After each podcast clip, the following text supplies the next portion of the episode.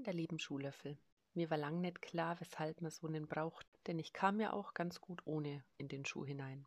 Meine Oma hat dann immer fürchterlich geschimpft, dass ich doch den Schuh kaputt mache, wenn ich versuche, so hineinzukommen. Ich erinnere mich noch gut an meinen Opa, der war blind und der hatte so einen silbernen, ganz langen Schuhlöffel genommen immer. Das fand ich als Kind toll, das habe ich bewundert.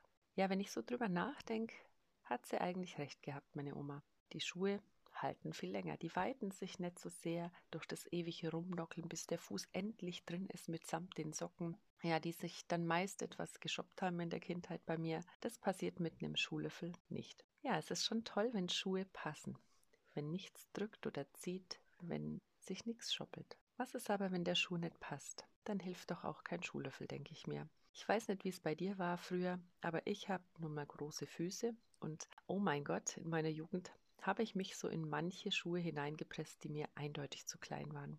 Aber wenn es die Schuhe meiner Wahl nimmer gegeben hat in meiner Größe, und es war oft der Fall, dann gab es keine andere Möglichkeit. Zumindest habe ich damals keine andere gesehen. Ja, und so ist es doch auch oft in unserem Leben. Wir ziehen uns Schuhe an, ganz bewusst. Wir entscheiden uns für Schuhe, die uns überhaupt nicht passen. Wir zwängen uns hinein, nur weil sie uns so sehr gefallen oder weil wir sie an anderen gesehen haben und sie toll fanden oder weil sie eben gerade in sind oder weil alle solche Schuhe haben. Ganz egal. Da geht ohne Schuhlöffel auf jeden Fall gar nichts. Und Schuhlöffel in unserem Leben sind oft Strategien, Konzepte und Methoden. Das heißt, ohne die geht's dann einfach nicht. Und alles nur, weil der Schuh im Grunde gar nicht passt. Nicht zu uns passt, nicht zu unseren Füßen passt, nicht zu unserem Leben passt. Was wäre dagegen, wenn wir uns nur Schuhe zulegen, die zu uns und unseren Füßen passen?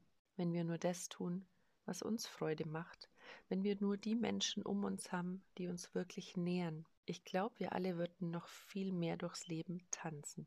Was also, wenn wir aufhören, uns mit anderen zu vergleichen? Wenn wir die Schuhe suchen, die wirklich zu uns passen?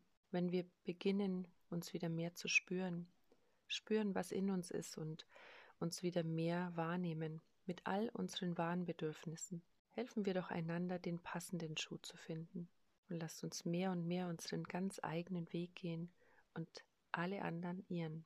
So wünsche ich dir einen Tag mit passenden Schuhen, damit du tanzt durch den Tag gehst. Deine Martina von Experience of Life.